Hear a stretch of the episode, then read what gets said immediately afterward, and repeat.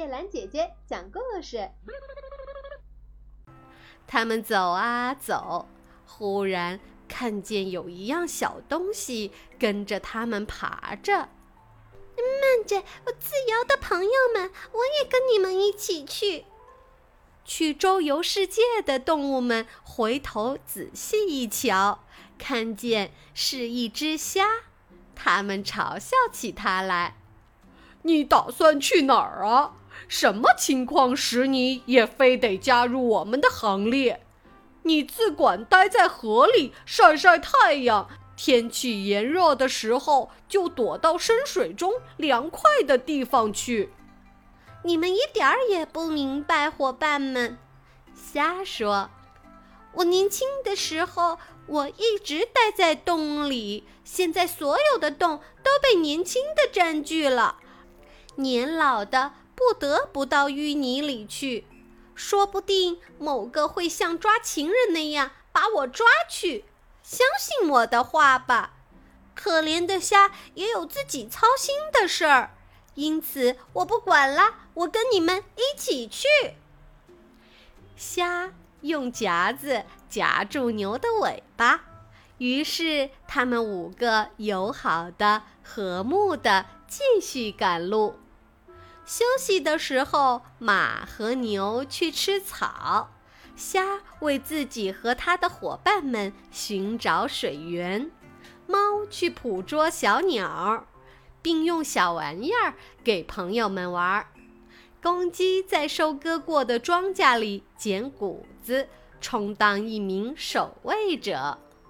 就这样，他们的日子过得自由自在、无忧无虑。但是有一天，他们遇上了一场暴雨，到处是一片无法通行的泥泞。虾很适应这种坏天气，而其他动物却感到很不自在了。它们寻找躲雨和能在屋里过夜的地方。他们偶然发现树林后面有一间空无人住的小茅屋。这间小茅屋的主人是两个魔鬼，一老一小。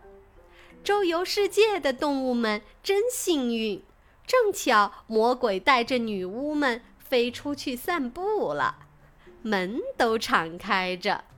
他们走进小茅屋里，马说：“我留在外屋，这里凉快些。”牛应声叫道：“我喜欢暖和的地方，我到屋里去。”公鸡补充道。除了待在天花板下面的横杆上，我也没什么地方可待的。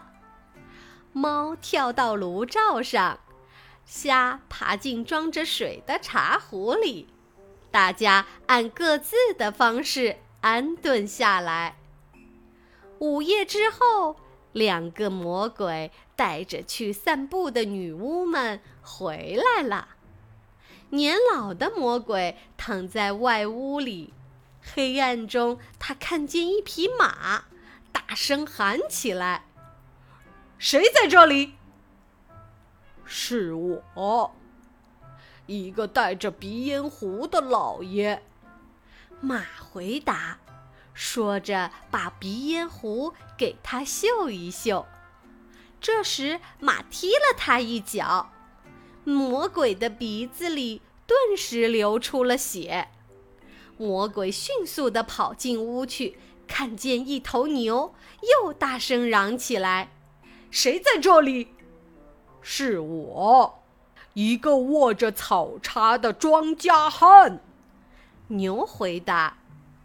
说罢，用起脚顶了魔鬼一下，魔鬼摔倒在地上，像喝醉酒似的，什么也看不清。他急忙向炉灶跑去，要把火吹旺。这时，猫向他跳去，魔鬼看见了，赶快跳开，并大声叫道：“谁在这里？”“是我，一个带着风箱的铁匠。”猫回答，发出呼呼的响声。魔鬼跳到一边，撞上了茶壶，虾从茶壶里爬出来，夹住了魔鬼的一条腿。魔鬼疼得哎呦哎呦的直叫。这又是什么呀？这是拿着夹子的裁缝。虾回答道。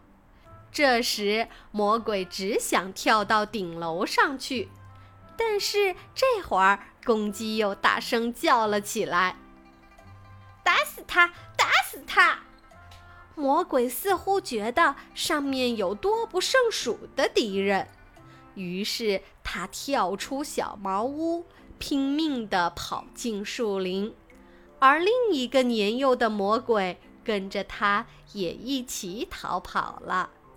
五个去周游世界的动物便占据了这间小茅屋，把屋里整理得井井有条，过起美满的日子来了。